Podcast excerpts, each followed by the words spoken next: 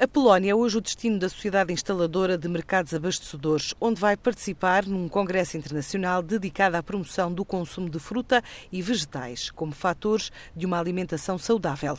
O agronegócio está assim em destaque naquele que é considerado o oitavo país mais populoso da Europa e que apresenta uma nova geração já no grupo dos melhores qualificados do espaço europeu. Tem quase 2 milhões de estudantes universitários.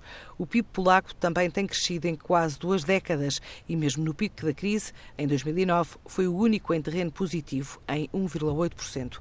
A economia polaca apresenta oportunidades de negócio em ramos como as infraestruturas, construção civil e obras públicas, também nas áreas das novas tecnologias e ainda a nível de fontes de energia renováveis.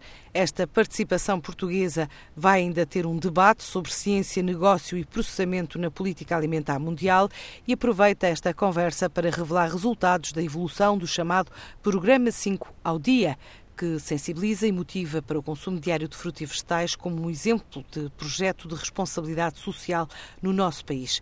São dois dias em Varsóvia, com representações de cerca de 30 destinos diferentes de todo o mundo, para um congresso que acontece pela primeira vez na Polónia, depois de ter passado pela Hungria, Espanha, México, Colômbia, entre outros países.